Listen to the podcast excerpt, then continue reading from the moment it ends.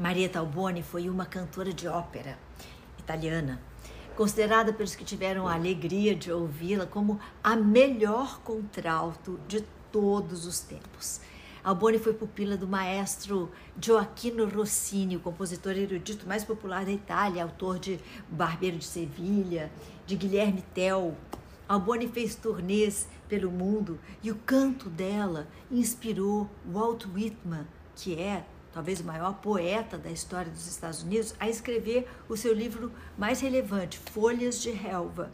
A data de nascimento de Marieta Alboni é incerta, mas parece, especula-se, que, que ela nasceu mesmo em 1826. Seu treinamento no canto lírico começou oficialmente aos 13 anos de idade, depois de ser testada pelo próprio Rossini para entrar no Conservatório de Bolonha. Marieta conquistou seu diploma e fez uma estreia modesta em 1842. Só que neste mesmo ano ela se apresentaria no famosíssimo Teatro Scala de Milão. Entre os anos de 1844 e 45, Alboni foi a estrela do Teatro Bolshoi na Rússia. Em seguida, ela fez turnês por diversos países da Europa e dos Estados Unidos. Não, primeiro da Europa, passando a cantar também em francês e inglês e chegando a dividir o palco com ninguém menos que Frédéric Chopin e outras sumidades da, da música. Na década de 1850, Alboni fez turnês arrebatadoras pela Europa e Estados Unidos e conquistou uma legião de fãs mundo afora.